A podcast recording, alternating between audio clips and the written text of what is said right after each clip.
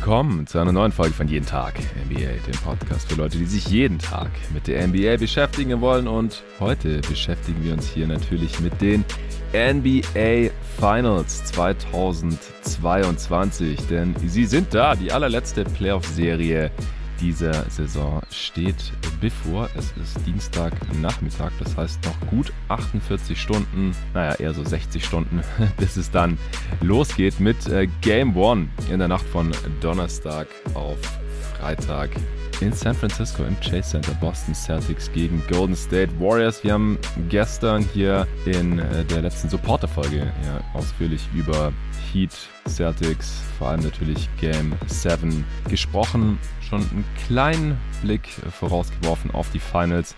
Aber jetzt haben wir uns hier nochmal ordentlich vorbereitet und werden versuchen, diese Serie zwischen den Celtics und Warriors bestmöglich zu analysieren und prognostizieren. Und dafür habe ich mir natürlich wieder den Luca Cella reingeholt. Hey Luca. Hi Jonathan. Ich habe mega Bock auf diese Serie. Ich weiß nicht so ganz genau, was uns da erwarten wird. Es sieht alles super spannend aus, wenn man sich das mal genauer ansieht. Wie denkst du über diese Finals vor Game One? Ja, ähnlich. Also das ist ja das Schöne, dass, dass man einfach nicht weiß, was uns da erwartet. Ich glaube, es gibt hier auch wirklich ziemlich viel zu besprechen. Ja. Ich habe mir jetzt lange Gedanken gemacht seit gestern Abend und ja, es gibt einfach so viele Faktoren. Ich bin super gespannt, was da passieren wird, auch auf das, auf das Coaching-Matchup zwischen Kerr und äh, Yudoka, mhm. was die so aus dem Hut zaubern werden. Und ja, ich weiß gar nicht so genau, wo wir anfangen sollen, weil es eben so viele Sachen gibt. Aber das, das ist halt das Schöne dran. Also ich freue mich auch unglaublich auf diese Serie. Ja, das wird mega geil.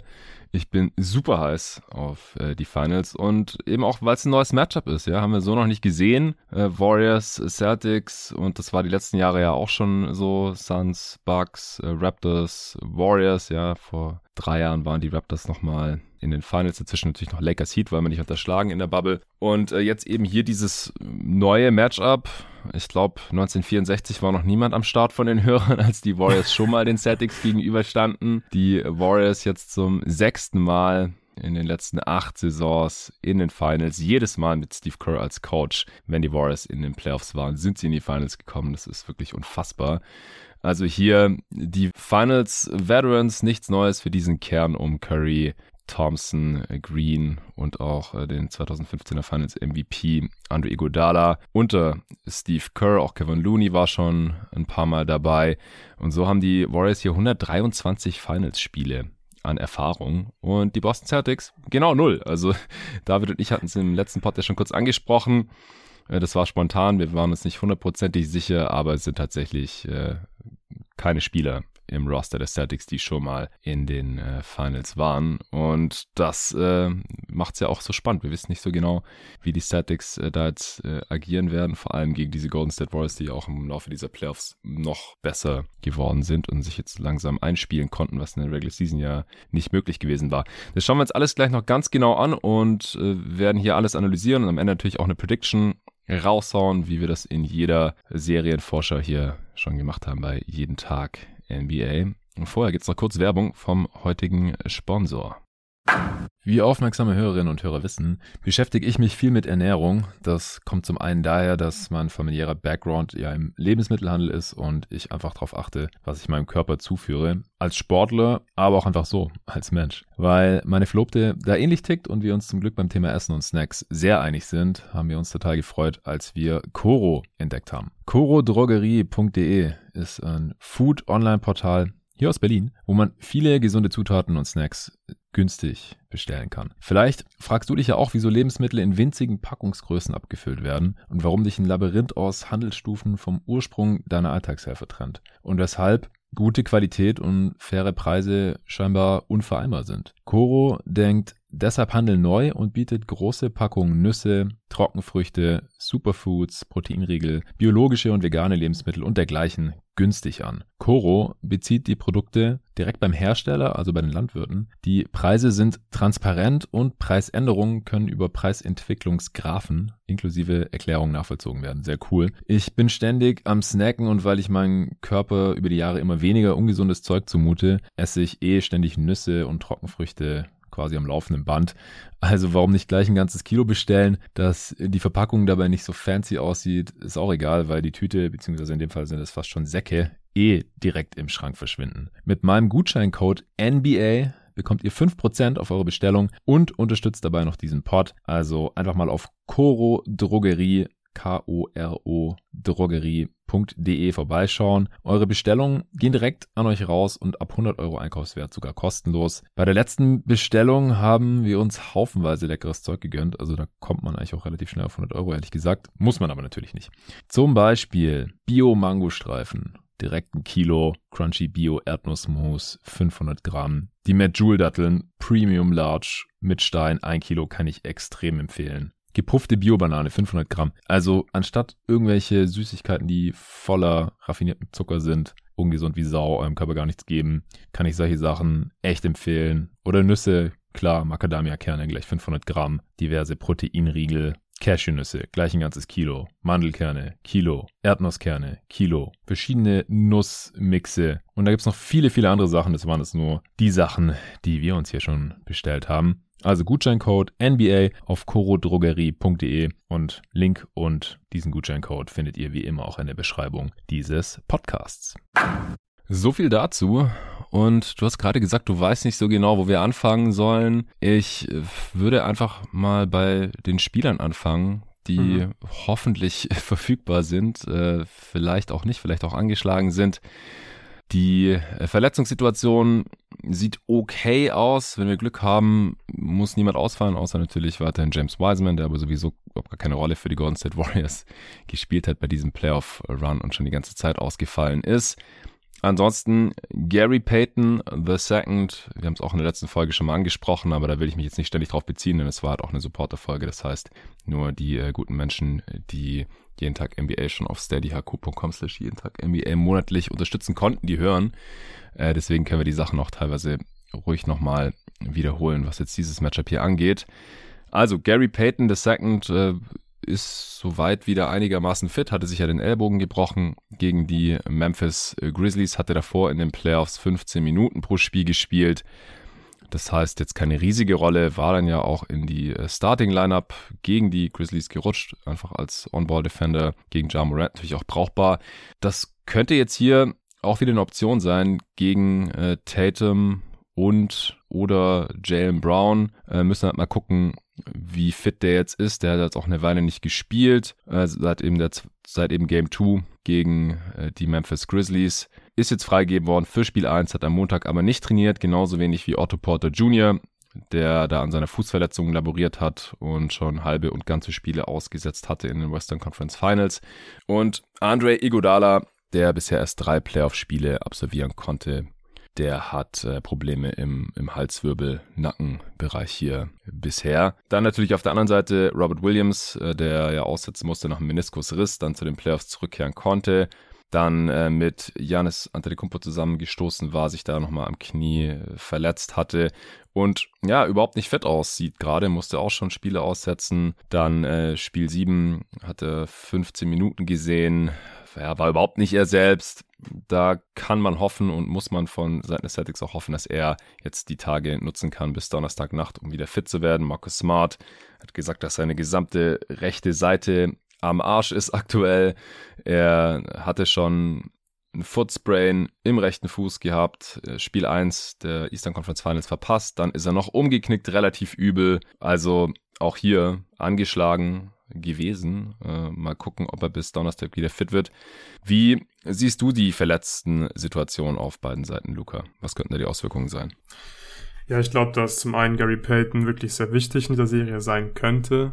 Ähm, ich denke, wenn er fit ist, dann, dann planen die Warriors mit ihm sicherlich eher in der Rolle wie in der Memphis-Serie. Also, dass er mehr Minuten spielt, dass er da einfach eine größere Rolle hat. Man braucht einfach Verteidiger in dieser Serie, gerade, gerade Perimeterverteidiger, weil die Celtics haben eben Tatum und Jalen Brown. Das mhm. so einen Gegner hatten die ähm, Warriors bislang nicht in den Playoffs. Meistens ja. gab es einfach nur eins da. Gerade die Mavs natürlich auch sehr, sehr heliozentrisch mit Luka Doncic. Von daher denke ich, ähm, ja, die brauchen Peyton hier. Könntest du dir vorstellen, dass er wieder startet? Ja, nicht, nicht direkt, denke ich, weil der Rhythmus ist, glaube ich, da. Die Starting-Lineup hat gut funktioniert. Looney ja. als Starter hat gut funktioniert. Von daher glaube ich nicht, dass er dann sofort starten wird. Aber mich würde es nicht überraschen, wenn er dann im Verlauf der Serie wieder irgendwann starten würde. Und das ist halt schon wichtig, dass die Warriors sowas in der Hinterhand haben, mhm. dass man da die Lineup ja einfach anpassen kann. Weil ansonsten sehe ich da ja nicht so viele andere Optionen, wie man da wirklich noch defensiver spielen kann oder halt besseres defensives Personal aufs Feld schickt.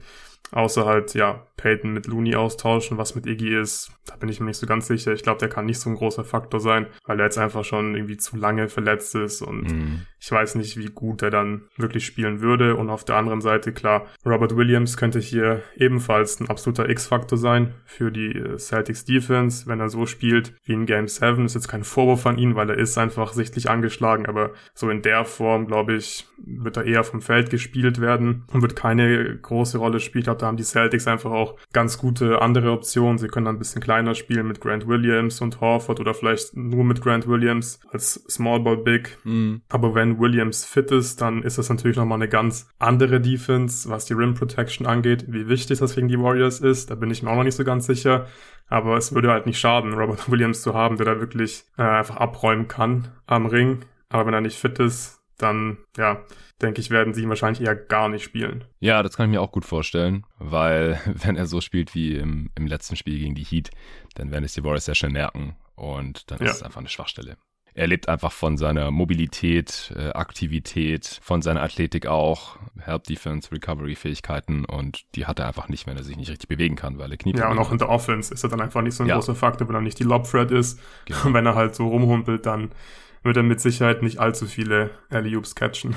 Ja, ich glaube aber, dass er sehr wichtig sein kann in dieser Serie, ja, weil definitiv. Ähnlich wie Jaron Jackson Jr.'s Rim Protection gegen die Memphis Grizzlies oder mhm. der Memphis Grizzlies gegen die Golden State Warriors eigentlich, kann es schon ein X-Faktor sein, weil das Problem der Mavs war ja auch ein bisschen, ja, sie spielen ihre aggressive äh, On-Ball-Defense, Pick-and-Roll-Defense, aber die Backline-Defense war halt gegen die Warriors teilweise einfach nicht gut genug. Ähm, Maxi Kleber ist nicht der Rim Protector wie ein Jaron Jackson Jr. oder auch ein fitter Robert Williams.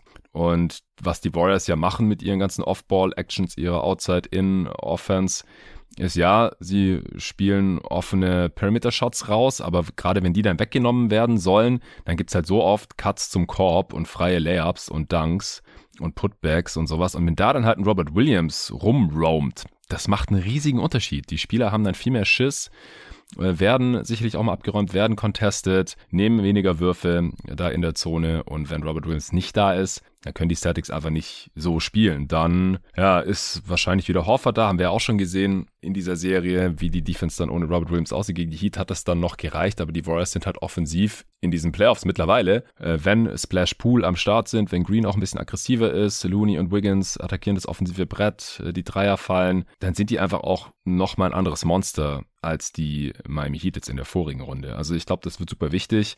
Klar, man hat auch die Option, mit äh, Grant Williams Small zu gehen, gerade wenn die Warriors auch Small spielen, mit Draymond Green auf der 5 und dann eben Wiggins und den Splash Pool Dudes äh, außen herum. Dann können die Celtics schon auch mit Grant Williams auf die 5 gehen, dann Tatum Brown, Smart und äh, Derek White können alles switchen. Das ist die beste Switching-Lineup, weil ja, Horford kann schon auch mal äh, switchen aber ist da einfach nicht ganz so mobil und dann je nachdem, wie aggressiv halt ein, ein Draymond Green ist zum Beispiel, könnte es äh, schon besser funktionieren defensiv mit äh, Grant Williams dann. Aber wie gesagt, ich glaube, das wird super entscheidend sein, wie fit Robert Williams in dieser Serie ist, weil es einfach dann, ja, davon hängt es massiv ab, was die Celtics defensiv eben machen können, was ihr defensives Ceiling ist, ob sie diesen Roma Shotblocker da hinten drin haben, weil die Warriors bieten ja auch genügend Optionen, wen er da verteidigt und von wem er da ständig weghelfen kann. Ob das jetzt ein Kevin Looney ist oder ein, ein Draymond Green oder vielleicht sogar ein Gary Payton. Damit sind die Celtics sehr, sehr gut gefahren, wenn Robert Williams die Non-Shooter verteidigt hat und dann gnadenlos von denen weghilft und die Zone dicht macht. Ja, auf jeden Fall. Also es wäre einfach, wäre einfach ein Aspekt, der hier halt wegfällt. Dann glaube ich, müssen die, die Celtics mehr switchen und ja, ich denke, es schadet nicht, wenn du einfach verschiedene Schemes spielen kannst und der Schlüssel ist halt, hier wieder Williams und Horford. Also Horford auch fantastische ja. Playoffs, defensiv extrem gut. Aber auch der, ja, der kann halt einfach sich erst richtig entfalten der Defense und zeigen, was er kann, beziehungsweise einfach seine beste Rolle spielen, wenn er Williams in der Backline Defense hat. Und du hast gerade eben Jaron Jackson Jr. schon angesprochen, der hat richtig gute äh, Playoffs gespielt, dann gerade auch gegen die Warriors guten defensiven Impact ja. gehabt, aber auch der war einfach stärker mit Steven Adams auf dem Feld. Ja. Warum? Weil er einfach ähnlich wie Robert Williams dann neben Horford roamen kann. Ich glaube, Jaron Jackson Jr. hatte 15 Blocks in den sechs Spielen ja. und Kleber, hast du gerade eben auch schon angesprochen, ich glaube, der hatte sechs in der ja, Serie, in, mhm. in, den fünf Spielen und ja, das wäre nochmal auf einem ganz anderen Level einfach diese Rim Protection und vor allem heißt es ja nicht, wenn du mit Williams und Horford spielst, dass du dann irgendwie, ja, am Perimeter dann schlecht bist oder nicht gut verteidigen kannst. Ich finde, das funktioniert alles schon ganz, ganz gut mit den beiden. Also Horford jetzt nicht unbedingt im Drop, aber einfach so als primärer Pick and Roll. Big Defender, Williams roamt, dann hast du halt drei gute Perimeter-Verteidiger. Ja, das wäre schon einfach wichtig, wenn die Celtics das in der Hinterhand hätten, auf jeden Fall spielen können, weil du kannst dann immer noch klein gehen mit Grant Williams switchen, das werden wir mit Sicherheit auch sehen. Ja. Aber ich glaube, der Schlüssel ist hier, dass die Celtics eben ja beide Schemes spielen können. Ja, und gerade weil man gegen die Warriors nicht so wirklich Drop spielen kann. Nee. Horford kann nicht mehr in der Drop Coverage dann äh, agieren. Das heißt, er muss hedgen draußen oder wahrscheinlich trappen sie halt oder doppeln sie auch äh, viel gegen Curry, vielleicht auch Poole und Clay nach Screens. Und dann ist halt hinten alles offen, wenn kein Robert Williams da ist, der die Backline-Defense spielen kann. Das ist halt das Wichtige gegen diese Warriors-Offense. Ich denke auch. Also, solange beide am Start sind, Horford und Williams, sieht die Defense einfach ganz anders aus, wenn einer fehlt. Auch als Horford gefehlt hat wegen Covid in Game One gegen die Heat, das haben wir im Pod ja auch schon besprochen. Ähm, Robert Williams dann als äh, primärer Rim Protector, alleiniger Big Man. Das funktioniert halt auch nicht so gut, wie wenn er einfach dieser Roamer ist neben Horford. Also das, das wird wirklich entscheidend sein. Ähm, also du gehst davon aus, dass man in erster Linie dann Big spielen wird, sofern eben beide am Start sind. Und bei Horford spricht jetzt nichts dagegen, außer dass er relativ alt ist und in Game 7 44 Minuten spielen musste. Aber und die letzten beiden Games in der Serie ja auch echt offensiv nicht mehr wirklich in Erscheinung getreten ist. Aber der hat jetzt auch ein paar Tage Zeit, sich zu erholen. Und dann in den Finals ist die Taktung ja auch ein bisschen entspannter. Man hat öfter zwei Tage Pause, muss nicht alle zwei Tage ran, wie die Celtics das jetzt eben in den Eastern Conference Finals mussten. Und dann, äh, wie gesagt, wird man wahrscheinlich auch viel Smallball sehen. Aber bei den Warriors, was erwartest du denn da? Du hast jetzt vorhin schon gesagt, dass Gary Payton wahrscheinlich wieder eine Rolle bekommen wird, wenn er zurück ist. Und das bedeutet ja, dass man eher kleiner spielt, also rein physisch gesehen. Payton mhm. hat halt Ausmaße von einem Guard, spielt aber halt eher wie ein Big, ist offensiv äh, de facto ein Non-Shooter oder wird so verteidigt. Das heißt, dass dann wahrscheinlich ein anderer rausfällt. Was denkst du, wie die Warriors starten werden. Denkst du, die starten wieder, groß mit Looney und Green auf den großen Positionen, äh, daneben dann Wiggins äh, und die Splash Bros Pool von der Bank oder siehst du da auch irgendwelche anderen Möglichkeiten? Ich bin mir ziemlich sicher, dass sie wieder mit Looney starten werden, weil es gibt jetzt eigentlich relativ wenig Gründe, warum man ihn jetzt rausnehmen sollte aus der Starting Five. Sein. Rebounding ist extrem wichtig bislang in den Playoffs und die Celtics haben körperliche Vorteile. Das spricht schon mal dafür, dass Looney hier wieder ja, viele Minuten für seine Verhältnisse sehen wird. Und ich denke, gerade am Anfang der Serie auch weiterhin der Starter sein wird.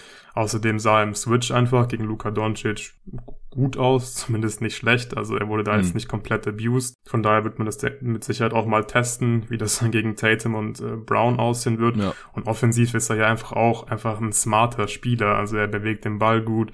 Äh, er weiß, äh, welche Actions die Warriors laufen. Er weiß, wo er stehen muss. Also das Spacing passt dann bei den Warriors ja äh, trotzdem, auch wenn sie dann irgendwie de facto zwei Non-Shooter auf dem Feld haben mit Green und ja. Kevin Looney. Aber da mache ich mir nicht so große Sorgen bei den Warriors Warriors, weil ja, da ist dann wieder Draymond Green so ein bisschen der Schlüssel. Also gerade wenn die Celtics dann ja sehr switchy sind und auch viel switchen dann, dann, dann sind bestimmt auch wieder die Slips ein wichtiger Faktor für die Warriors Offense und dann wird Draymond Green im Short Roll wieder ja gute Entscheidungen treffen müssen und ich denke, das wird er dann auch größtenteils machen können und Looney ist da einfach oft in den richtigen Spots. Wir haben extrem viele Dump-Offs gesehen in den mhm. Western Conference Finals für ihn. Und selbst wenn die Celtics da Robert Williams und Al Horford haben, Robert Williams wird dann eine Entscheidung treffen müssen. So, also komme ich irgendwie ein bisschen raus und versuche, dass Raymond jetzt den Pass oder auch selber keinen einfachen Punkt bekommt und verteidige ihn ein bisschen ähm, oder helfe ich komplett weg von den Shootern und dann wird Looney einfach oft frei sein im Dunker-Spot und wenn nicht, dann gibt's halt auch von der Dreier, denke ich. Von daher, ja, denke ich, dass er offensiv da auch eine solide Rolle spielen kann und den Offense oder, und den Warriors einfach nicht wehtun wird in der Offense. Ja. Und auch das Rebounding, ja, also dafür müssen sie ja groß spielen. Ja, Wiggins holt in den Playoffs bisher im Schnitt genauso viele Offensiv-Rebounds wie Kevin Looney, 2,6 äh, verrückterweise. Aber ich denke auch, dass sie viel groß spielen werden, um halt den Vorteil an den Brettern aufrecht zu erhalten, der halt auch in den vorangegangenen Serien schon äh, ziemlich wichtig war. Gerade weil die Warriors halt gegen die Mavs haben sie es sehr gut gemacht, aber die Celtics Defense ist auch nochmal ein anderes Biest. Ja, dazu neigen, unnötige Turnovers zu machen, einfach weil sie viel den Ball laufen lassen, weil sie schnell spielen, weil sie in Transition gehen wollen und das äh, Risiko bei den Pässen ja auch nicht scheuen, gerade in Person von äh, Draymond Green, auch Stephen Curry. Deswegen, ja, sie machen tendenziell relativ viele Turnovers und wenn sie dann das Possession Game nicht verlieren wollen, ja, auch die Celtics sind da anfällig, kommen wir vielleicht nachher noch zu, dann sollten sie halt weiterhin äh, genug Offensiv-Rebounds holen und da hilft Kevin Looney natürlich ungemein. Und die Celtics sind ja auch sneaky kein so gutes Rebounding-Team, ja, also gegen die Heat hat das jetzt noch funktioniert. Jetzt, wie gesagt, auch da müssen wir sehen, wie viel spielt Robert Williams, wie viel müssen sie dann äh, folgerichtig vielleicht auch Small spielen, was dann wieder ein Problem an den Brettern sein kann. Also gerade wenn die Statics mal Small spielen müssen, weil Robert Williams halt nicht kann oder nicht gut ist, verletzt ist, dann müssen sie ja schon überlegen, okay, spielen wir jetzt hier nur mit Horford als einzigen Big äh, oder halt mit Grant Williams richtig klein oder bekommt Daniel Theiss Minuten, damit sie halt an den Brettern irgendwie gegen Looney, Wiggins äh, und Co. bestehen können. Ja, vielleicht noch kurz zu dieser kleinen Lineup. Ja. Also ich weiß nicht, wie du das jetzt siehst. Also ich kann mir schon vorstellen, dass das am Ende vielleicht sogar die beste Lineup ähm, der Celtics Defense ist. Also ich will jetzt nicht sagen, dass, äh, dass die Celtics auf jeden Fall groß spielen müssen. Ich denke, es ist einfach wichtig, dass man beides machen kann, auch darauf reagieren kann, was die Warriors in der Offense machen.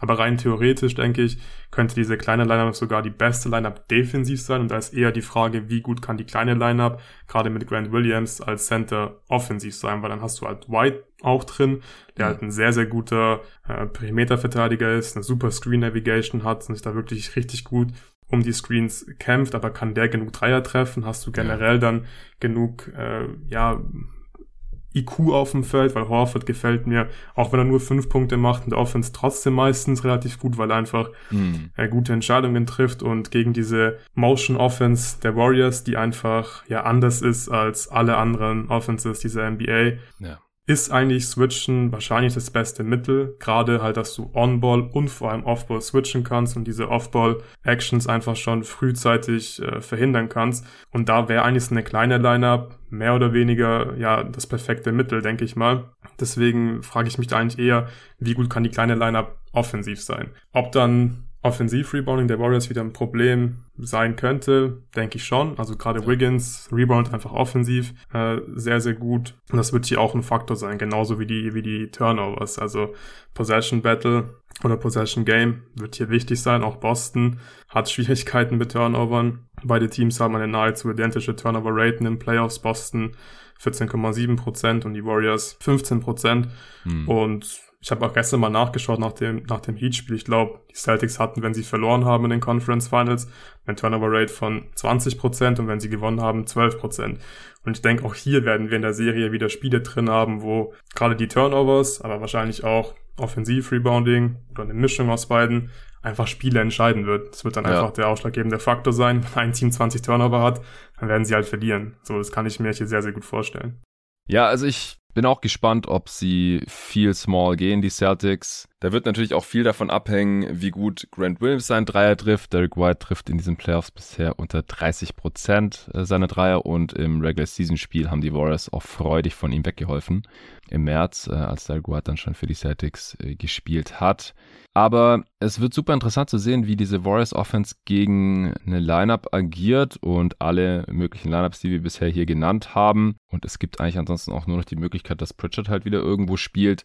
Aber alle anderen Lineups, egal ob das jetzt White Smart, Tatum Brown und Grant Williams ist oder halt die von uns erwartete, wenn Robert Williams fit ist, äh, Starting Line mit Robert Williams, Horford, den Jace und äh, Smart oder irgendwelche anderen Kombinationen daraus, die haben ja alle keine richtige defensive Schwachstelle. Also das ist ja schon immer der Witz gewesen, wenn ja, Janis sich dann überlegt hat, okay, äh, wen attackiere ich jetzt hier? Horford oder Derek White? Ja, gut, Derek White hat aus äh, körperlichen Gründen auch. Die Warriors haben ja nicht so einen Dude, der Derek White mhm. körperlich abusen kann. Also Derek White ist größer und wahrscheinlich auch schwerer als Stephen Curry jetzt zum Beispiel. Äh, oder vor, vor Andrew Wiggins Isos muss man immer noch nicht so super viel Angst haben. Vor Clay Thompson auch nicht unbedingt, ja, kann man heiß laufen aber die Playoffs im Schnitt ist er immer noch nicht so super effizient. Und das kennen die Warriors noch nicht in diesen Playoffs. Die hatten bisher in jeder Serie ein Team, das eine eklatante defensive Schwachstelle hatte, die sie dann ja. auch gnadenlos attackiert haben und die halt, ja, interessanterweise oder für die Warriors glücklicherweise auch immer der gegnerische offensive Superstar war. Das heißt, die konnten ihn auch nicht einfach runternehmen. Ja, gegen die Nuggets, ja, sie haben Jokic attackiert. Ja, was wollen die Nuggets machen? Die können ja Jokic nicht runternehmen. Den brauchen die einfach offensiv. Offensiv ist er zu wichtig. Genauso gegen die Grizzlies mit Morant, der dann, bis er verletzt war, äh, auch immer die defensive Schwachstelle war und da wirklich super schlecht auch ausgesehen hat. Und dann natürlich gegen die Mavs mit äh, Luka Doncic. Und das haben die Celtics in der Form einfach nicht. Ja. Und da bin ich echt mal gespannt, wie die Warriors da ihre Vorteile im Halbfeld äh, kreieren wollen. Das ist jetzt auf jeden Fall anders. Und die Gegner konnten ja auch bisher aus diesem Grund haben die nicht so gern geswitcht, weil ja sonst die Warriors natürlich immer einfach immer das äh, Switch gegen Morant gesucht hätten oder gegen Doncic. Äh, Jokic äh, switcht natürlich auch nicht. Also die bisherigen Gegner haben kumuliert laut Kevin Pelton von ESPN äh, nur gut 30 Prozent der Angriffe der Warriors geswitcht. Das ist Platz 9 aller Playoff-Teams. Ja. Und die, und die Celtics, Celtics haben in der Regular Season am meisten geswitcht. Ja, und auch in den Playoffs. Auch äh, Playoffs, ja. 44 Prozent, also fast die Hälfte aller gegnerischen Ballbesitze switchen die Celtics einfach und gerne. Und in der Regular Season haben sie am meisten geswitcht. Die Warriors haben ja auch die Mavs dazu gezwungen, dass sie im Verlauf der Serie immer mehr geswitcht haben. Im letzten Spiel, in Spiel 5, waren es dann laut Pelton auch 63 Prozent der Angriffe haben sie dann geswitcht, die Mavs. Aber die ja, konnten es einfach nicht so gut. Das war nicht, die Automatismen waren nicht äh, etabliert, weil sie das in der Regular Season halt kaum gemacht hatten. Mhm. Und die Celtics machen das ja schon die ganze Saison. Deswegen war ja die Celtics Defense am Anfang der Regular Season auch relativ enttäuschend, weil die da halt noch tausend Fehler gemacht haben im Oktober, November, Dezember. Und dann irgendwann hat es halt geklickt und sie wurden damit immer besser. Sie müssen nicht unbedingt switchen, aber gegen die Warriors sollten sie es tun und sie können es tun. Und das kennen die Warriors halt bisher so nicht. Also, falls die Celtics, die auch die beste Regular Season Defense hatten. Die Warriors übrigens die zweitbeste. Also das wird hier ein richtig geiles Matchup von richtig guten Defenses, guten defensiven Coaches, gutem Spielermaterial und ja auch bisher schon gut erprobten Playoff Defenses. Aber ich glaube, die Celtics Defense ist nochmal auf einem anderen Level, weil sie einfach keine Schwachstelle haben. Ja, das ist einfach die beste, die beste Defense ja. der, der NBA und ich habe da so viel Bock drauf, yes. mir das anzuschauen, wie die Warriors gegen diese Celtics Defense spielen werden. Und wahrscheinlich so einer der Hauptgründe, warum diese Serie ja auch so spannend sein wird, ist, zum einen das, was du gerade eben ausgeführt hast, die Defense der Celtics, einfach krass auf einem ganz anderen Level als alles andere, weil sie einfach keine Schwachstelle haben. Es gibt viele gute Defenses in der NBA, viele gute Schemes auch.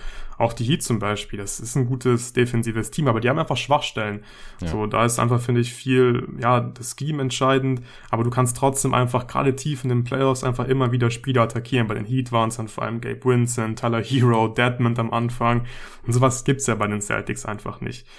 So, genau. die Warriors haben es in den Defense einfach noch gar nicht gesehen in den Playoffs. Waren aber offensiv sehr, sehr gut, haben das beste O-Rating in den ganzen Playoffs, die drittbeste Half-Court-Offense in den Playoffs, treffen hier Dreier gut, sie haben einfach viele Shooter, viele Ballhändler und man muss auch sagen, das haben die Celtics halt auch noch nicht gesehen. Also die Defense der Celtics, die haben hier keinen leichten Weg zu den Finals gehabt. Die haben vor allem gegen äh, viele namhafte und äh, Spieler spielen müssen, ja. viele Stars. Durant in der ersten Runde rausgehauen, dann Janis, dann Jimmy Butler, der einfach sehr, sehr krasse Playoffs äh, gespielt hat. Aber diese Teams, also gerade die Bucks und die Heat, die hatten einfach ja große Probleme im Halfcourt. Natürlich, weil diese Celtics Defense so krass gut ist, aber auch weil sie einfach so Schwächen haben in der Offense. Also die Bucks, die hatten, abgesehen von Janis, kaum jemanden, der dribbeln konnte. Janis musste gefühlt alles machen. Die Würfe sind nicht gefallen. Bei beiden Teams, bei den Heat und bei den Bucks. Die haben beide nur 29 Prozent ihrer Dreier getroffen. Die Bucks hatten die schlechteste Halfcourt Offense in den gesamten Playoffs. Die Heat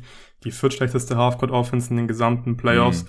Und von daher finde ich es also super interessant, weil klar, zum einen treffen die Warriors auf eine Defense, die auf einem ganz anderen Level ist, äh, im Vergleich zu dem, was sie bislang gesehen haben, aber, aber auf der anderen Seite treffen die Celtics und die Celtics Defense natürlich auch auf eine Offense, die sie so noch gar nicht gesehen haben in den Playoffs. Also das ist wirklich auf einem komplett anderen yeah. Level und Niveau ähm, was hier ja einfach auch die Waffen angeht, was die Warriors da alles haben. Die haben Shooting, die haben Ballhandling, Movement Shooting, die sind gut in äh, Transition, die haben vor allem schlaue Spieler.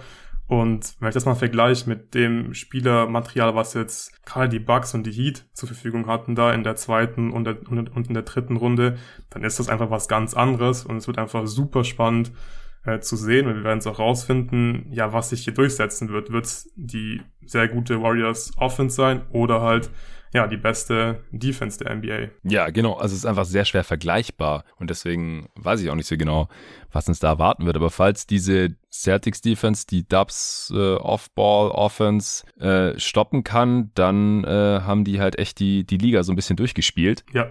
Und das hängt aber, wie gesagt, auch stark von der Gesundheit von, von Robert Williams ab, sonst fehlt ihm da einfach eine, eine Option. Ja, und auch was das, was das Teambuilding, glaube ich, so angeht für andere Teams, ist jetzt hier, finde ich, auch sehr, sehr klar geworden. Ich denke, das war auch schon so ein bisschen jetzt vor diesen Playoffs klar.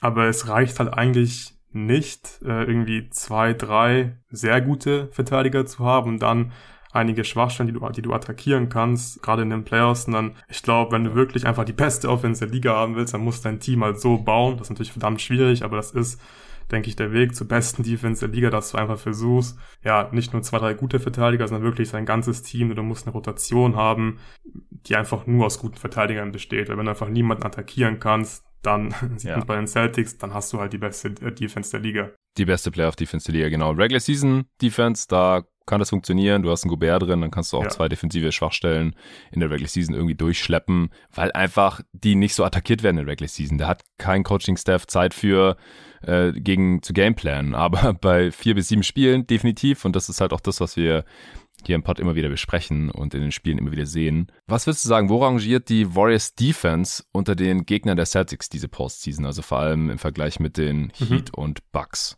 Heat-Level. Also da habe ich mir jetzt wirklich Gedanken gemacht. Das kam gemacht. echt wie aus der Pistole ja. geschossen jetzt, Ja, ja, weil genau, ja, weil genau, genau diesen Gedanken hatte ich nice. ähm, in der Vorbereitung jetzt. Und ich finde, wenn man mal so, ja, das Spielermaterial vergleicht, dann sind die Warriors schon irgendwie vergleichbar mit den Heat. Du hast ja, auf der einen Seite hast du Bam und halt Draymond, das sind so die, ja, die Ausnahmeverteidiger, die sind einfach Elite.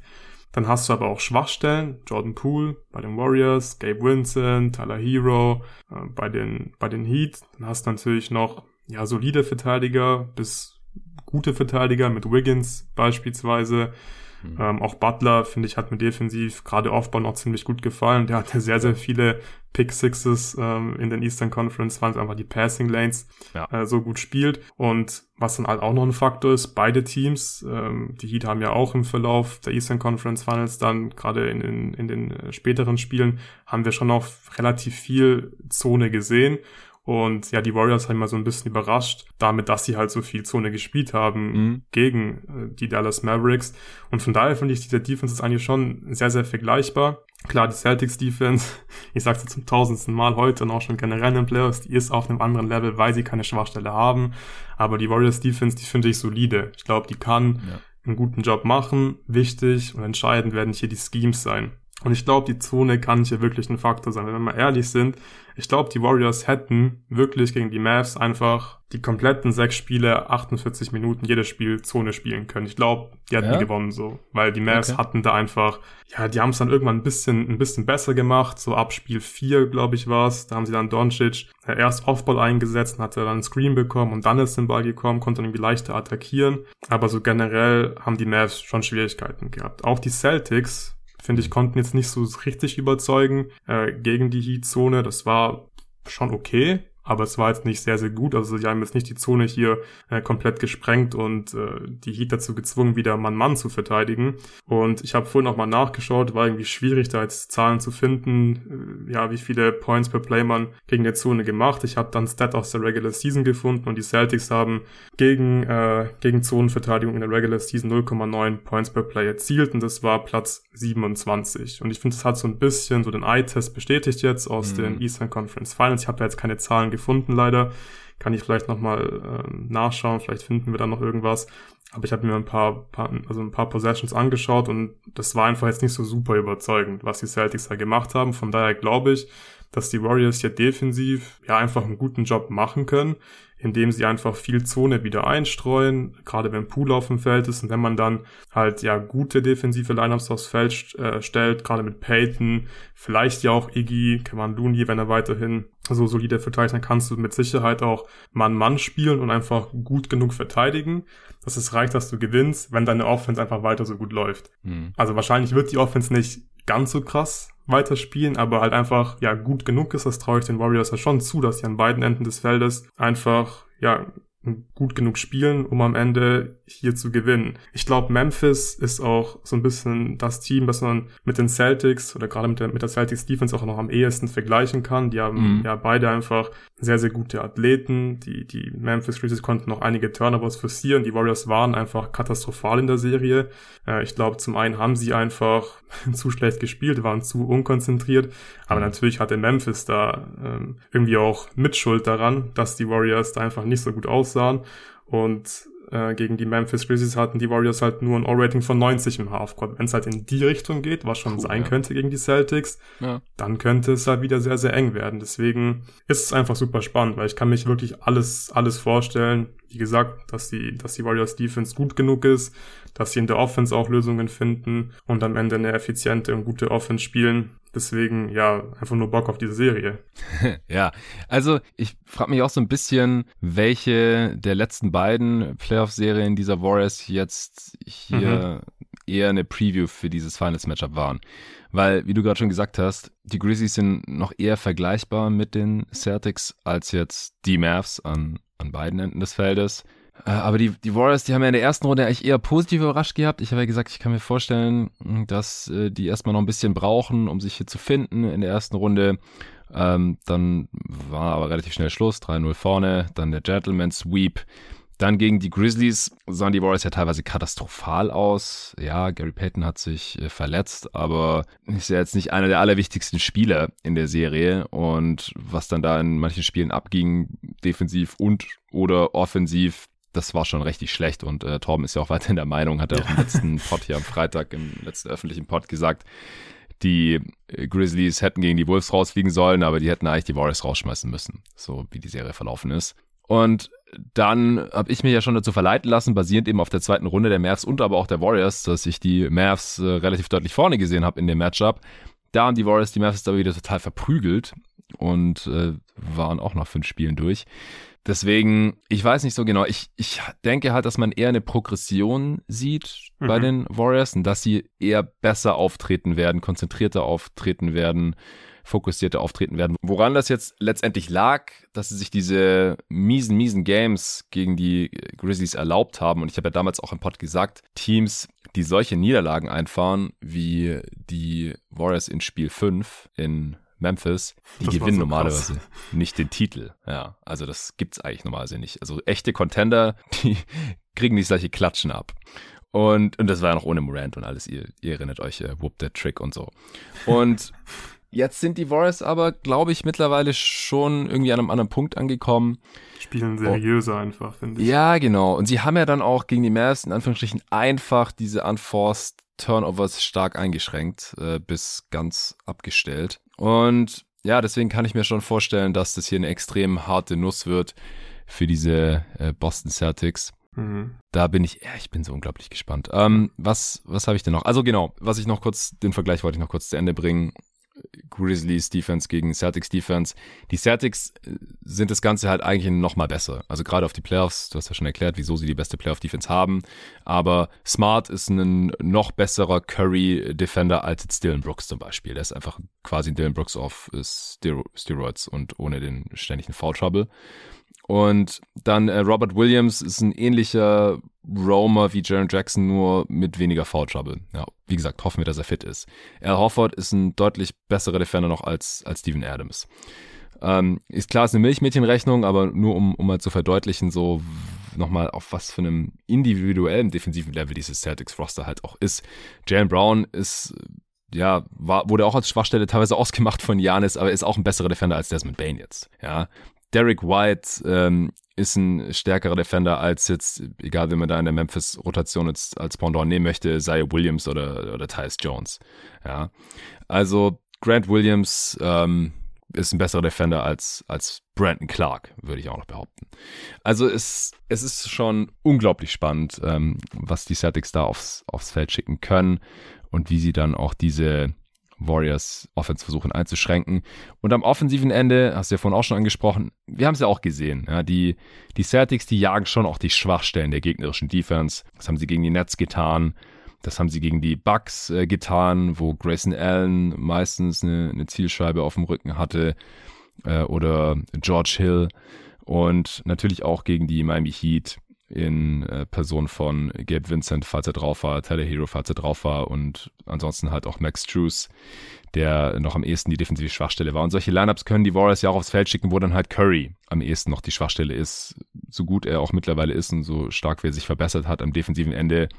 Wenn du dann äh, da Wiggins, äh, Looney, Green äh, und Clay Thompson neben Curry hast, dann gehst du wahrscheinlich am ehesten auf äh, Stephen Curry, der halt auch gegen jeden Celtic in der Starting Five körperlich unterlegen ist, nach wie vor.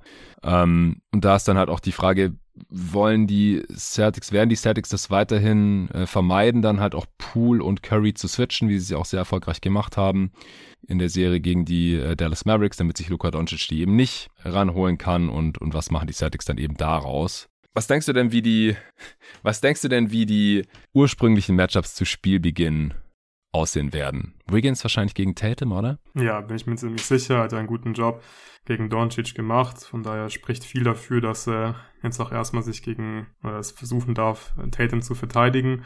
Und dann ist halt die spannende Frage, wer wird Jalen Brown verteidigen? Der ist auch für mich offensiv der X-Faktor für mhm. die Celtics. Wir haben schon angesprochen, bislang hatten Gegner der Warriors meistens oder eigentlich immer nur einen richtigen Star. Jokic in der ersten Runde, Morant in der zweiten, Doncic in der dritten Runde. Aber Jalen Brown ist, finde ich, schon gerade offensiv ein echter zweiter Star, vor allem, weil er sich einfach seinen eigenen Wurf ja auch sehr, sehr gut selbst erarbeiten kann. Ich finde, er kommt gut in die Zone, hat eine sehr, sehr geile Footwork, Finish gut am Ring und ist in der Isolation noch besser als Tatum. Also laut den Zahlen zumindest, war in den Regular hm. Season schon besser, hat jetzt auch in den hm. Playoffs 1,0, 9 Points per Play in Isolation gemacht, Tatum nur 0,83.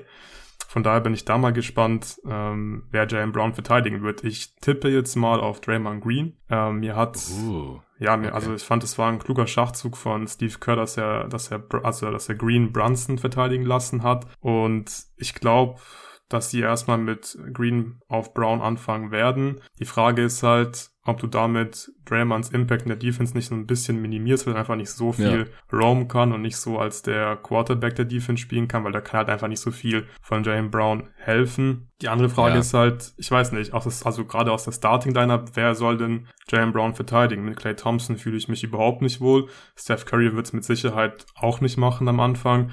Kevin Looney auch nicht, wenn er startet.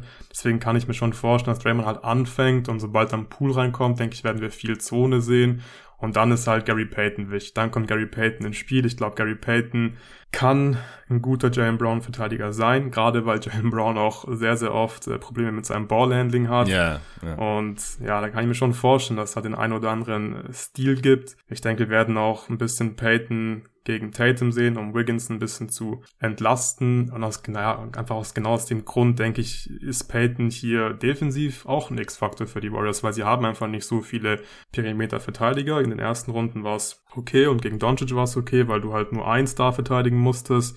Aber Wiggins kann halt nur einen von den beiden verteidigen und deswegen, ja, würde ich jetzt mal auf äh, Gary Payton und Raymond Green als primäre Jalen Brown Verteidiger tippen. Also ich glaube, wenn Draymond Jalen Brown verteidigt, dann ist es schon mal ein W für die Celtics. Weil mhm. du kannst halt im Gegensatz zu Brunson kannst du Brown halt nicht an der Dreilinie halbwegs ignorieren. Der knallt die Dreier einfach rein normalerweise. Er ist ein viel zu guter Schütze. Und dann muss Green halt entweder auf ihn rauf und dann fehlt er eine Help Defense. Oder äh, Brown steht halt ständig frei und kriegt freie Dreier. Also ich ich glaube, das ist so oder so gut für die Celtics. Ich denke, die Warriors werden eher mit dem natürlichen Matchup Clay gegen Brown gehen. Wenn Clay in seiner defensiven Prime wäre, wäre das auch ein gutes Matchup gewesen, ist er aber nicht mehr. Ich finde ihn bisher in diesen Playoffs, also ich hatte sowieso nicht so viel erwartet, aber ich finde ihn einfach nur noch einen maximal durchschnittlichen Defender gegen Doncic oder so, jemanden, der jetzt nicht so über die Athletik kommt. Da sah er teilweise noch ganz gut aus, weil er halt auch einen Body hat und ein bisschen Länge. Aber Brown ist halt viel flinker und hat einen viel besseren Antritt als, als Doncic, ist viel athletischer. Das sind so die Matchups, das traue ich Claire Thompson nicht mehr wirklich zu. Also ich kann mir auch vorstellen, dass das ein Grund wird, wieso dann Gary Payton mehr Spielzeit sieht oder vielleicht auch früher oder später starten muss. Ja. Sollte Wiggins Tatum nicht in den Griff bekommen und wenn dann noch Brown halbwegs frei dreht, also in Spielen, wo Tatum und Brown abgehen, wenn, wenn dann noch ein, zwei, Dreier von den Rollenspielern fallen, dann gewinnen die Celtics normalerweise. Also da bin ich auch sehr, sehr gespannt. Dann, äh, ja, Curry muss wahrscheinlich dann Smart übernehmen, der halt, ja, ein bisschen streaky ist nach wie vor, vielleicht nicht bei 100% ist. Aber ja, wir haben auch schon sehr gute offensive Spiele von Marcus Smart gesehen in diesen Playoffs. Und ist halt auch ein Spieler, der Curry tendenziell mal überpowern kann. Und ja, gut, bei den, bei den Bigs, da ist es wahrscheinlich nicht so super relevant, wer jetzt wen übernimmt. Also ich, ich würde schauen, dass Green tendenziell den schlechtesten gegnerischen Shooter verteidigt, also damit er einfach so viel helfen und roamen kann mhm. wie möglich. Also dass Looney dann Horford äh, nimmt, der halt auch körperlich da noch ein bisschen, ein bisschen gegenhalten kann, falls Horford doch mal in den Post geht oder ihn ausboxen kann, vom offensiven Brett fernhalten kann. Und äh, Green muss eigentlich aus meiner Sicht Williams verteidigen und ja, damit er halt äh, möglichst viel weghelfen kann. Und wenn, wenn die Celtics small gehen und Grant Williams drauf ist, dann nimmt den wahrscheinlich Green. Und äh, dann ist es, wie gesagt, super wichtig, ob Grant seine Dreier trifft oder nicht, wenn Green irgendwo am Rotieren ist. Also ja, das finde ich, finde ich sehr spannend, was, was da die Matchups angeht. Ja, auf jeden Fall. Und im Endeffekt wird es einfach auch entscheidend sein, wie die, wie die gesamte Warriors-Lineup aussieht. Also klar, wenn jetzt ähm, Peyton auf dem Feld ist, dann würde ich Green äh, auch nicht Jalen Brown verteidigen lassen, dann soll das Peyton machen und Green ist einfach am besten in der Rolle, wenn er, wenn er helfen kann. Ich könnte mir auch vorstellen, dass Green vielleicht Smart ein bisschen verteidigt, gerade weil Smart natürlich ähm, auch sehr trigger-happy ist. Und vielleicht will man da mal ein bisschen schauen, wenn, wenn Draymond da viel von Smart hilft. Aber wer nimmt Smart, Curry dann? Wie bitte? Wen nimmt Curry dann? Das ist ja dann quasi ein automatisches Mismatch. Ja, Derek White zum Beispiel, wenn er auf dem Feld ja, gut, ist. wenn der drauf ist, ja. Sowas. Also klar, also ja, ja. man muss halt immer einfach schauen, wer auf beiden, also ja, wer bei beiden Teams auf dem Feld steht. Die Matchups sind hier einfach sehr interessant und ich glaube, wir werden hier auch einfach keine jetzt richtig festen Matchups sind, sondern einfach immer drauf ankommen, nee, nee. Wer, ja, wie die, wie die gesamte offensive Line-Up des Gegners aussieht. Und, Und es wird ja auch so viel geswitcht werden. Spannend, klar. Ja. Durch die ganzen Switches werden wir eh oft dann nicht die ursprünglichen und, ja. Matchups haben, ja, genau. Ja. Wobei es da dann auch interessant wird, wer, wer halt aus den Switches rausgehalten wird. Also genau. wie viel Scram-Switches wir auch sehen, weil das machen beide Teams ja auch wirklich sehr, sehr gut. Mhm. Ja, dass sie halt merken, okay, hier soll gerade einer rangeholt werden, dass sie dann schon pre-switchen und äh, der das schwächste Glied in der Verteidigungskette dann gar nicht erst in die äh, Screening Action involviert werden wird. Aber du wolltest gar noch was sagen. Ja, wir haben, glaube ich, noch gar nicht drüber gesprochen, generell, was für einen Ansatz die Warriors in der Defense verfolgen werden. Es war ja immer sehr interessant, dass sie jetzt äh, Doncic in den Western Conference Finals zum Beispiel schon einfach, ja, scoren lassen haben. Also man mhm. hat da jetzt nicht so viel von den Shootern weggeholfen. Den Ansatz hat man auch gegen Morant und gegen Jokic schon verfolgt, dass man ja die Rollenspieler, gerade die Shooter, einfach gut verteidigt, im Schach hält und verhindert, dass, äh, dass die einfach irgendwie heiß laufen und hat halt irgendwie den bestmöglichen Job dann immer on-ball gegen die Stars gemacht. Das hat jetzt gut funktioniert in den ersten drei Runden. Ich bin halt jetzt super gespannt, was sie gegen Tate machen. Zum einen, weil es halt noch Jalen, Jalen Brown gibt. Also du mhm. musst im Prinzip zwei Stars irgendwie verteidigen können. Allein deswegen musst du eigentlich ein bisschen was ändern. Aber Tatum ist für mich schon ganz offensichtlich einfach der beste offensive Spieler der Celtics, vor allem auch der wichtigste, weil er einfach ein viel besserer äh, Playmaker ist als Jalen Brown. Und da bin ich einfach super gespannt, was wir für ein Coverage im Pick and Roll sehen werden gegen Tatum. Also einfach switchen, kann ich mir äh, gerade am Anfang eigentlich nicht wirklich vorstellen, aber man wird schon versuchen, dass Wiggins ihn so lang wie möglich äh, verteidigt. Am besten bis zum Ende der äh, Possession und ich könnte mir auch vorstellen, dass die Warriors tatsächlich jetzt ein bisschen was ändern und ab und zu einfach mal eine Trap schicken, ein bisschen mehr blitzen, dass wir mehr ähm, Show and Recover sehen, weil mhm. Tatum hat sich zwar wirklich super entwickelt als Playmaker, aber es gab wirklich auch in den Playoffs wieder Spiele drin, wo er einfach zu viele Turnover drin hat. Also er hat jetzt ja. auch hier im Schnitt 4,3 Turnover, das ist einfach ein bisschen zu viel. Mhm. Und ja, gerade bei so guten Teams, ich erwarte hier schon einige knappe Spiele. Wir haben schon gesagt, Possession Game kann hier entscheidend sein. Und wenn Tatum halt Spiele drin hat wie gegen die Heat, ich glaube, da hat er einmal sieben Turnover gehabt, auch Jalen Brown hatte Spiele mit äh, viel zu vielen Turnovern, ja. dann hast du ja automatisch relativ schnell 15, 20 Turnover, wenn die zwei den Ball halt schon zusammen über zehnmal pro Spiel wegschmeißen und dann kommen die Warriors in Transition. Deswegen bin ich gespannt, ob die Warriors versuchen werden, ja, Tate ein bisschen zum Playmaker zu machen, was sie bislang ja nicht gemacht haben gegen die Stars, um Turnover zu forcieren und vor allem halt dann in Transition zu kommen und nicht gegen diese sehr, sehr krasse Halfcourt Celtics Defense spielen zu müssen. Ja, interessanter Gedanke. Also, dass sie mehr Druck auf den Ball ausüben, ja. Turnovers forcieren, um dann ins Laufen zu kommen. Ja, das wird auf jeden Fall spannend werden. Keine Frage. Was ich noch interessant finde, ist, wenn man sich anschaut, also ich hoffe auf spannende Spiele, erstmal vorweg. Äh, war, war jetzt auch geil nochmal zu sehen, Spiel 6 vor allem Spiel 7. So ein spannendes Spiel, macht einfach mehr Spaß anzuschauen, als ständig äh, abwechselnde Blowouts und dann dadurch eine spannende Serie zu haben, aber halt nie spannende Spiele da mitten in der Nacht zu sehen und dann äh, im dritten Viertel irgendwie mal schon 20 Punkte vorne oder so. Das Ding ist nur, wenn ein Spiel jetzt hier knapp ins vierte Viertel geht, dann sind die Warriors wahrscheinlich äh, haushoch favorisiert, weil die im vierten Viertel bisher in den Playoffs absolut tödlich sind. Hast du das gesehen, was für ein Netrating die haben im, im vierten Viertel? Hm, nee, habe ich nicht gesehen, aber lass ich mal schätzen. Ich würde sagen, ja. die haben ein Netrating im vierten Viertel von äh, plus 17. Plus 25, aber plus nicht 25, schlecht. krass. Ja. Und die Celtics, die können ja schon gerne mal kollabieren im vierten Viertel. Ja, Habe ich ja gestern auch gesagt. Also die Clutch-Stats, gab zwar nicht viele Clutch-Minuten, aber da hatten die ein O-Rating in acht Minuten, glaube ich, von 65. Also schon ziemlich mies. Und wir haben ja gestern ja. drüber gesprochen. Also diese Prevent-Offense und Tatum hält den Ball macht erstmal nichts. Und am Ende muss Smart irgendwas kreieren. Hat bislang nicht gut funktioniert. Ja, also die Celtics waren in diesen Playoffs in sechs Games, die als Clutch definiert werden. Also unter fünf Punkte Abstand bei unter fünf Minuten zu spielen. Und sie haben zwei dieser sechs Spiele nur gewonnen. Und äh, wenn Jimmy Butler diesen Pull-Up 3 im letzten Spiel getroffen hätte, dann wären sie wahrscheinlich draußen, wenn sie das Spiel verloren hätten, dann wären sie auch bei 1-5.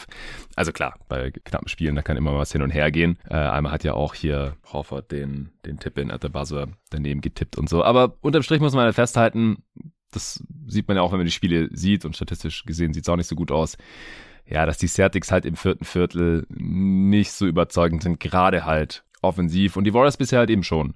Also kann man jetzt vielleicht auf Erfahrung schieben äh, oder auf Skillsets, die die Spieler haben. Wir haben es gerade schon angesprochen, die ja, Celtics haben halt dann nicht unbedingt so den, den ruhigen Organisator. Das ist halt smart auch nicht unbedingt, wenn es äh, in die Crunch-Time geht. Und diese Diskrepanz bei den gespielten Finals-Spielen oder gibt es ja auch noch andere Parameter sicherlich, aber das hatte ich halt auch noch gesehen, laut ESPN ist es das erste Mal seit 1997, dass das eine Finals-Team über 100 Spiele Finals-Erfahrung hat und das andere null. Das war damals äh, die Jordan Bulls gegen die Utah Jazz in ihren ersten Finals. Und insgesamt auch nur das dritte Mal. Also irgendwann vor 1997 gab es das auch noch. Das wurde da nicht aufgeführt. Deswegen weiß ich es nicht.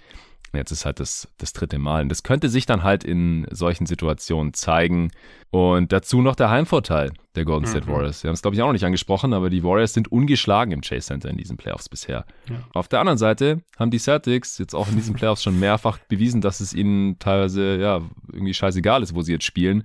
Sie haben in Brooklyn zweimal gewonnen, sie haben in Milwaukee mehrfach gewonnen, sie haben in Miami Game 7 gewonnen und es gibt auch in der NBA-Geschichte nur sieben Teams, die acht oder mehr Auswärtsspiele in den Playoffs gewonnen haben und die Celtics haben jetzt schon sieben gewonnen. Also wenn die noch einmal gewinnen, dann sind die da auch schon sehr, sehr elitär unterwegs, was ja Auswärtsstärke angeht.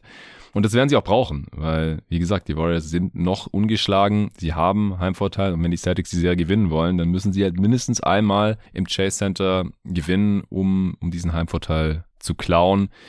Die Warriors ihrerseits haben auch gegen jeden ihrer bisherigen Gegner mindestens einmal auswärts gewonnen. Die haben in Denver gewonnen, die haben in Memphis gewonnen, die haben auch in Dallas gewonnen. Wie siehst du das Ganze? Ähm, denkst du, dass das wird hier irgendwie im Endeffekt ausschlaggebend sein oder könnte ausschlaggebend sein?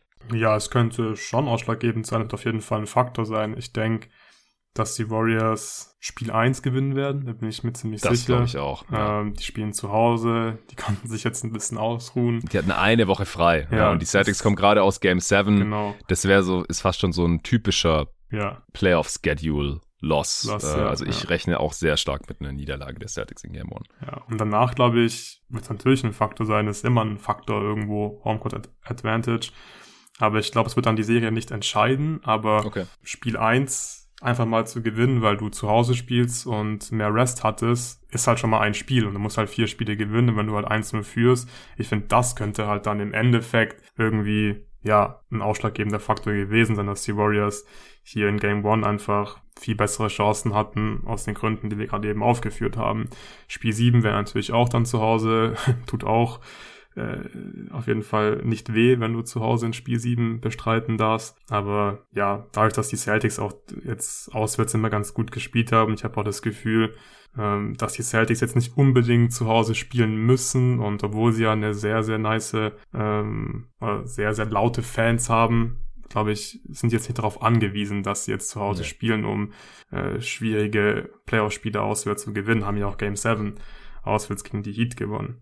Aber ja. ja, wird auf jeden Fall in irgendeiner Form ein Faktor sein. Ob es jetzt äh, der ausschlaggebende Faktor sein wird, denke ich nicht. Aber ja, unwichtig ist es nicht. Also ich, ich finde halt, dass die Teams sportlich so nah beieinander sind, ja. dass es im Endeffekt schon einen Ausschlag geben könnte. Ähm, noch wichtiger, wie gesagt, natürlich der Faktor Gesundheit. Also auf der einen Seite Gary Payton, aber auf der anderen Seite, also ich, ich glaube, der Impact von Robert Williams der ist, ist gar nicht zu unterschätzen. Also ich glaube, das könnte neben allem anderen, was jetzt hier, was die Roster angeht, was die Schemes angeht, Stärken und Schwächen angeht, super entscheidend sein, aber danach dann halt gleich diese Geschichte mit äh, zum einen Heimvorteil, hier dieser leichte Rest-Vorteil, weil die Celtics halt schon auf der einen Seite das angeschlagenere Team sind, jetzt hier durch diesen sieben Spiele Krieg gegen die Miami Heat marschiert sind und deswegen auch eine kürzere Pause haben und dann sehr wahrscheinlich halt schon 0-1 hinten liegen werden und dann halt, wie gesagt, on top noch die Erfahrung. Ich, ich weiß immer nicht, wie schwer das wiegt, aber man kann es schon auch statistisch äh, nachweisen, dass Teams mit äh, mehr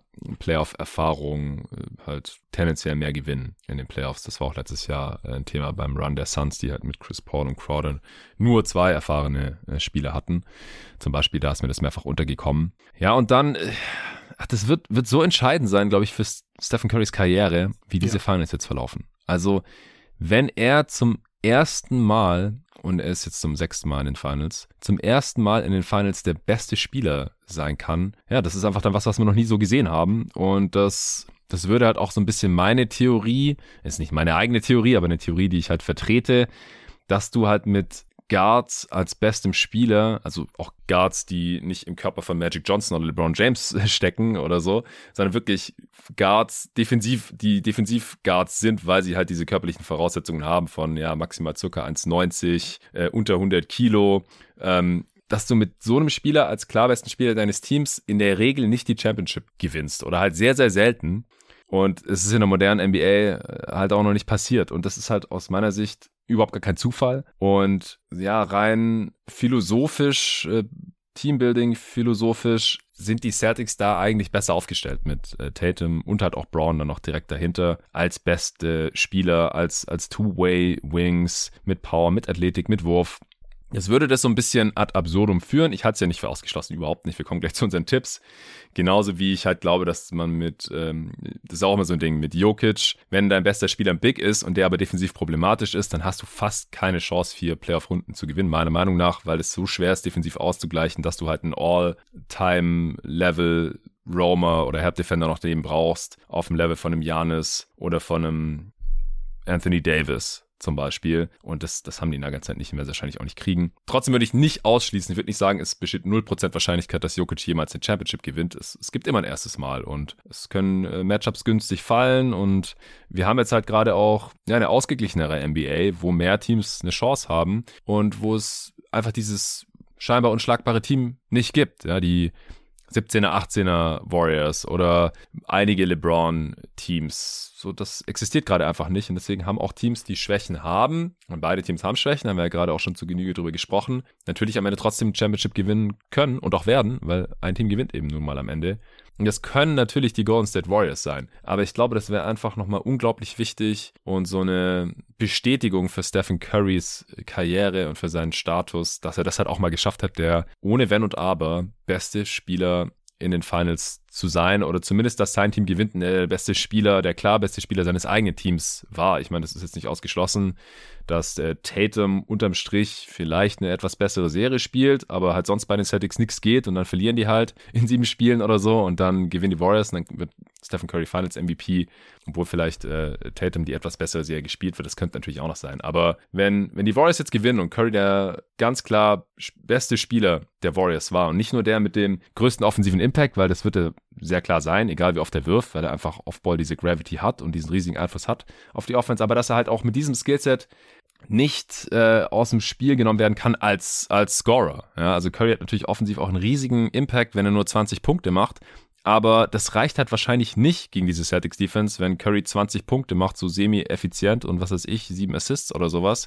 Das reicht wahrscheinlich nicht, weil dann, dann müssen irgendwelche anderen Dudes, Poole oder Wiggins oder, oder Clay, wahrscheinlich an die 30 machen oder noch mehr, damit man eine Chance hat irgendwie offensiv, bei allen Impact, den, den Curry hat. Das ist halt der Unterschied zu anderen Top 20 Spielern all time, die halt offensiv auch diesen Impact haben, mehr mit On-Ball äh, Gravity, nicht Off-Ball, sondern On-Ball einfach ständig die Help ziehen und dann trotzdem gegen Double Team scoren und so, aber die halt trotzdem scoren, effizient ihre 30 Punkte im Schnitt machen oder sowas. Das, das müssen wir, glaube ich, von Curry in den Finals erstmal noch sehen. Und wenn er das gegen diese Celtics Defense schafft, dann, ja, Hut ab auf jeden Fall. Dann, dann boostet das seine Karriere aus meiner Sicht definitiv nochmal. Und wenn nicht, ja, dann halt nicht. Dann haben ja. wir auch nochmal was dazugelernt. Ja. ja, auf jeden Fall. Für seine Legacy wäre es auf jeden Fall richtig krass, weil dann gewinnt er halt einen Titel mit den Pre-Durant Warriors, dann natürlich die zwei Titel mit Durant und dann nochmal ja. einen Titel, ja, nachdem die Dynasty ja schon fast gefallen war. Ja, das ist ja vier Jahre her, dass die Warriors das letzte ja, Mal gewonnen haben. krass. Es kommt mir zwar nicht so lange nee. vor, aber es ist einfach wirklich schon vier Jahre her. Und es wäre schon crazy, wenn er dann nochmal einen Titel gewinnen kann, dann noch als der beste Spieler endlich mal Finals MVP wird. Ich würde es ihm ehrlich einfach auch gönnen. Ich würde äh, ja ihn gerne als, als Finals MVP und besten Spieler eines Champions sehen. Ja, ja, ja, auf jeden Fall. Und auf der anderen Seite hat die Celtics, die zum Jahreswechsel noch nicht mal eine ausgeglichene Bilanz hatten.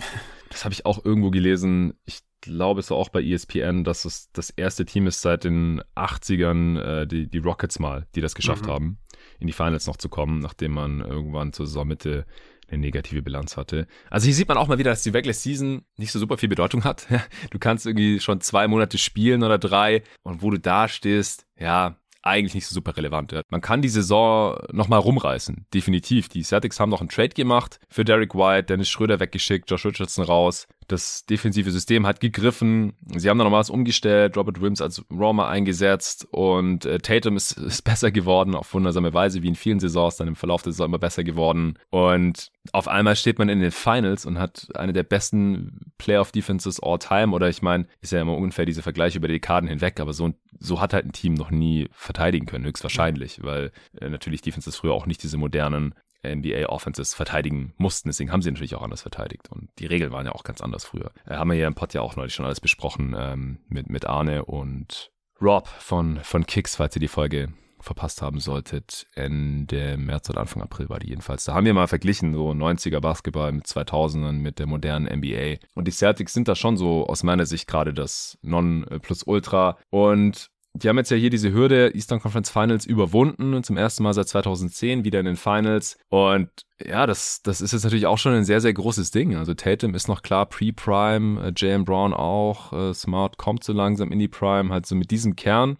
Auch Rob Williams und äh, dann halt noch einigen äh, Veterans, äh, also im Prinzip ist es ja in erster Linie Al Horford, Derek White ist auch schon Ende 20, weil man das nicht so auf dem Schirm hat, weil er einfach ein sehr alter Rookie war. Ähm, dieses Team, wenn die jetzt noch einen, einen Titel holen, das wäre halt auch schon ein sehr großes Ding, weil ich meine, wie viele Leute hatten die Celtics als, als Champ vor der Saison? Äh, das hat sich jetzt wirklich auch aus dem Verlauf der Saison so entwickelt, dass die eine, eine Top-Defense spielen können würden. Das, das hatte ich eigentlich fast schon erwartet mit diesem Spielermaterial, damals in der Preview auch. Fand das dann erstmal enttäuschend, dass es nicht geklappt hat, aber da gibt's ja auch Erklärungen für. Also, ich glaube, so rein historisch betrachtet hätte ein weiterer Titel für diese Warriors Dynasty und natürlich dann für Steph äh, und auch für Draymond und Clay, aber in allererster Linie für Steph als besten Spieler, auch für Wiggins als ehemaligen First Pick übrigens. Also, da gibt's schon, gibt's schon sehr viele interessante Storylines so. Ähm, sehr viel Gewicht aber für die Celtics, wenn wir vielleicht in zehn Jahren zurückblicken, dann sagen wir vielleicht so, ja, das war der erste Titel für, für Tatum und Co., äh, könnte das vielleicht gar nicht so anders aussehen. Und ich finde es echt cool, dass wir, dass wir schon wieder ein neues Team in den Finals haben, äh, dass die Warriors auch mal wieder dorthin gekommen sind jetzt. Wie gesagt, es ist äh, ja auch als neutraler Beobachter für mich jetzt lang genug her. Und auch diesen KD Warriors konnte ich auch einfach persönlich nicht so viel abgewinnen, weil es einfach nicht so spannend war, weil einfach mal klar war, die kommen in die Finals und werden wahrscheinlich auch Champ. Und dann kam es halt auch so zweimal hintereinander und beim dritten Mal hat es nur nicht geklappt, weil Clay und KD sich äh, verletzt haben. Ähm, also will jetzt nicht sagen, dass, nur, dass die Raptors nur deswegen gewonnen haben. Die waren ein sehr, sehr geiles Team, aber danach ja, war es halt schon sehr schwer für die Warriors. Das ist jetzt für mich lang genug her und deswegen auch cool, dieses Team da nochmal zu sehen, obwohl wir die jetzt da schon zum sechsten Mal sehen. Und auf der anderen Seite halt, wie gesagt, ein, völlig neues Team, frisches Blut. Ich bin extrem heiß auf, auf Donnerstagnacht und die nächsten zwei Wochen hier. Äh, haben wir jetzt irgendwas noch nicht, was du dir noch überlegt hattest? Oder hast du noch einen Kommentar? Ja, noch einen kleinen Kommentar. Ich habe die Transition Offense der Warriors jetzt schon ein paar Mal angeschnitten.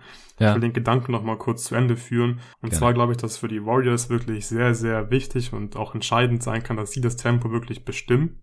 Sie haben Transition Frequency von 13,9% im Schnitt in den Playoffs. Ich glaube, man muss schauen, dass man die irgendwie so in Richtung ja, 15% ein bisschen drüber bekommt. Weil ich glaube, wenn sie schnell spielen können, dann wird die Offense besser sein, als wenn sie halt langsamer spielen müssen und gegen diese Half-Court-Defense spielen müssen. Und die Warriors haben auch eine sehr, sehr gute Early Offense. Also sie spielen da sehr, sehr verschiedene, viele verschiedene Actions, die Pin-Downs zum Beispiel, Wide Actions, die Post-Splits. Und ich glaube, die Warriors können, wenn sie auf den Ball aufpassen, halt eine sehr, sehr effiziente Offense spielen, wenn sie das Tempo bestimmen, ein hohes Tempo spielen und eben in der Early Offense immer wieder zu guten, hochprozentigen Abschlüssen kommen. Und im Halfcourt wird es, glaube ich, für die Warriors entscheidend sein, dass man die Celtics irgendwie dazu zwingen kann, dass sie vielleicht nicht mehr alles switchen können. Und ich glaube, das Best-Case-Szenario für die Warriors wäre, dass sie irgendwann Curry blitzen und trappen müssen, also doppeln müssen, weil da sind sie einfach verdammt gut mit ihrem, mit ihrem IQ, das, den sie einfach haben. Ball Movement, Player Movement ist einfach verdammt gut. Und wenn sie einfach, ja, die Celtics dazu, dazu zwingen können, ihr Scheme in der Defense anzupassen und sie einfach bestimmen können, ja, so was die Celtics in der Defense machen, dann glaube ich, wäre das schon ein großer Win für die Warriors und dafür musst du aber gut, gut verteidigen oder zumindest gut genug verteidigen, weil du kannst halt nur pushen, wenn die Celtics nicht ständig Würfe treffen. Da kannst nach Misses viel, viel besser pushen als nach äh, Treffern der Gegner. Deswegen muss die Defense der Warriors einfach immer wieder Stops holen und da ist halt die Frage, ob sie das können. Bei den Celtics macht man nicht so große Sorgen im Halfcourt. Aber wenn die Warriors eben mit einer hohen Pace spielen können, weil sie Stops holen, genug Stops holen, dann glaube ich, äh, haben sie ganz gute Karten. Ich denke, wenn sie es nicht schaffen, genug Stops zu holen, wenn sie es nicht schaffen, in Transition zu kommen, dann wird es einfach sehr, sehr schwierig, weil die Celtics Halfcourt Defense einfach so gut ist und die Celtics in der Offense ja auch genug Waffen haben, denke ich, um immer wieder zu Punkten zu kommen in die Warriors Defense. Ja. Ja, die Pace ist ja gar nicht so weit auseinander. Also die ja. Warriors äh, sind 2,5 Possessions pro Spiel über den Celtics, was ja die Pace letztendlich ist. Also wenn's also wenn die Warriors eher ins Laufen kommen, könnte es halt auch sein, dass die Celtics ins, ins Laufen kommen und die, äh, das kommt denen ja auch ja zugute, beziehungsweise gegen die, gegen die Bucks zum Beispiel haben sie auch versucht, ihrerseits die ganze Zeit in Transition zu kommen, weil sie halt auch keinen Bock hatten, gegen die äh, Bucks Halfcourt Defense ran zu müssen.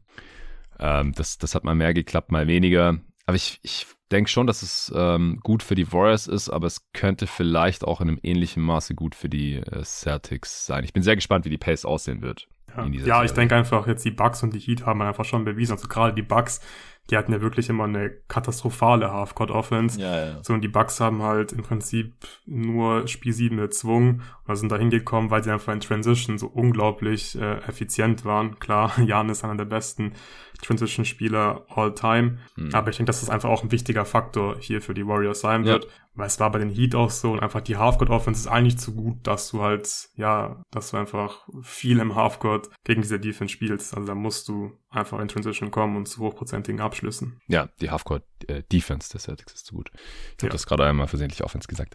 Aber ich glaube, die Leute haben es verstanden. Es, es fehlt jetzt nur noch eine Sache und zwar unsere Tipps.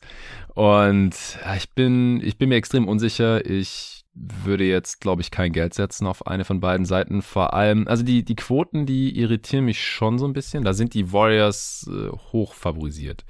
Wir haben jetzt gerade ja schon gesagt, dass wir davon ausgehen, dass die Warriors das erste Spiel gewinnen und danach wären sie dann äh, auf jeden Fall hoch favorisiert.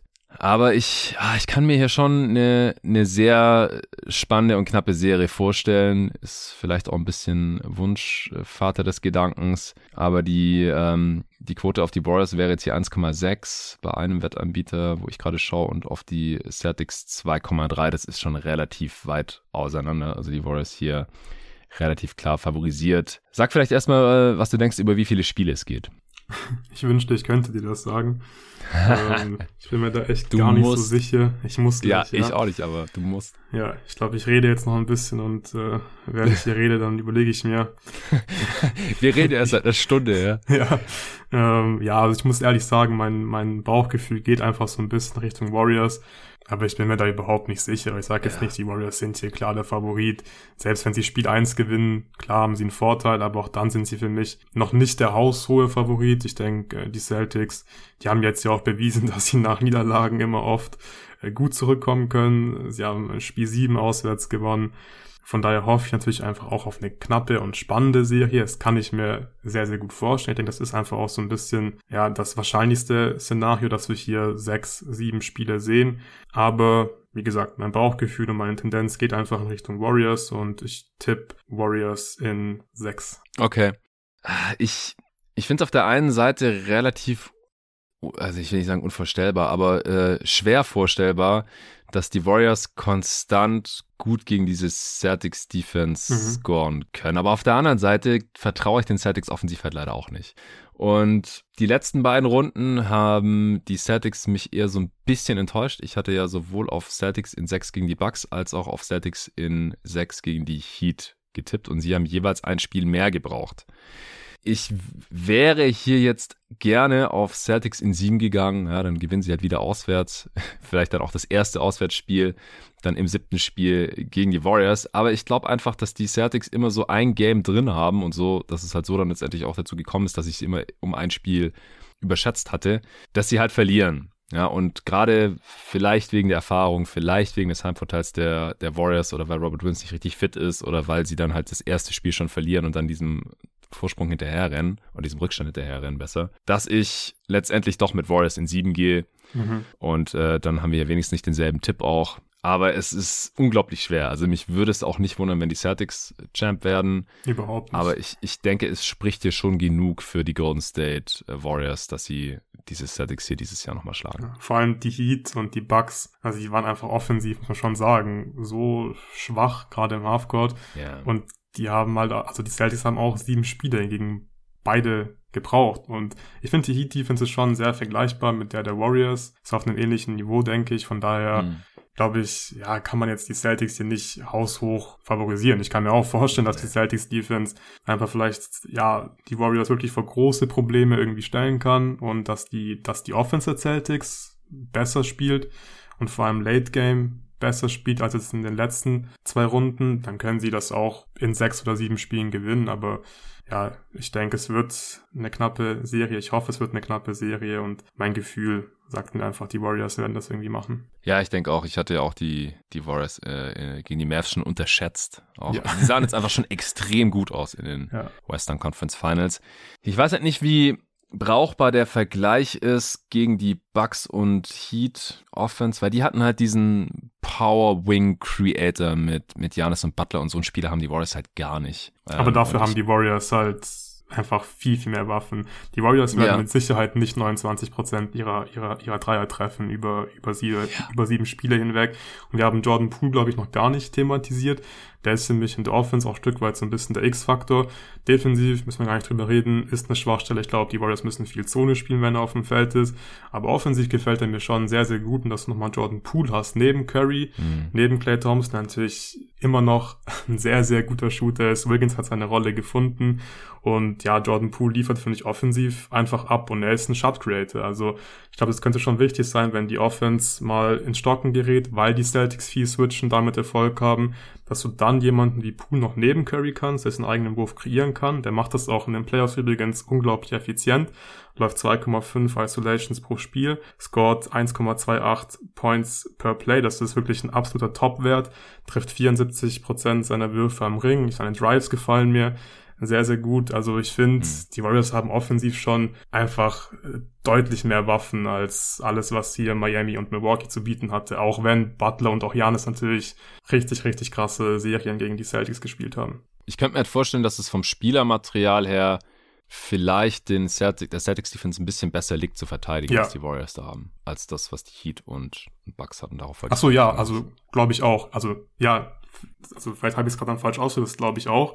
Ich denke, Curry zu verteidigen ist vielleicht nicht leichter, aber Curry kann dich halt nicht so overpowern. Bei Janis kannst du einfach oft überhaupt nichts machen. Ja, genau. So, weil er einfach verteidigt sie perfekt und, genau, und ja. äh, macht er trotzdem einen Punkt, ja. Genau, aber ich denke, dass halt insgesamt so dieses Konstrukt der Warriors, weil sie einfach offensiv viel mehr Waffen haben, diese Spieler auch viel mehr Skills einfach haben, dass das dann insgesamt mhm. einfach schon vielleicht nicht schwerer zu verteidigen ist, aber einfach nicht zu stoppen sein wird teilweise dann für die, für die Celtics, obwohl sie gute Defense spielen. Ja. Ja, ich bin gespannt. Unsere, unsere Tipps sind draußen. Ich glaube, dass die Warriors bei den Wettanbietern jetzt hier so stark favorisiert werden. Also das halte ich einfach nicht für gerechtfertigt. Also ich glaube, wenn hier eins der beiden Teams klar gewinnt, dann, also dann bin ich schockiert, es sei denn, es gab irgendeine schwere Verletzung, was wir jetzt nicht hoffen. Aber es ist halt auch bei Wettanbietern natürlich, äh, die, die wollen ja das immer so machen, dass auf beide Seiten gleich viele wetten.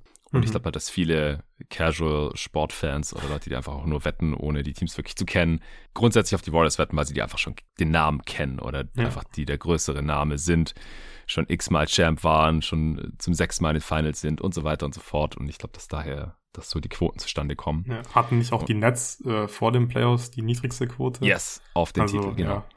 Genau, äh, das, das äh, erklärt einiges. Okay, dann wären wir hier auch durch. Danke dir, Luca, dass du dir die Zeit genommen hast für diese ausführliche Finals Preview. Also ist jetzt über eine Stunde geworden. Sehr, sehr cool. Äh, ich bin gespannt auf euer Feedback.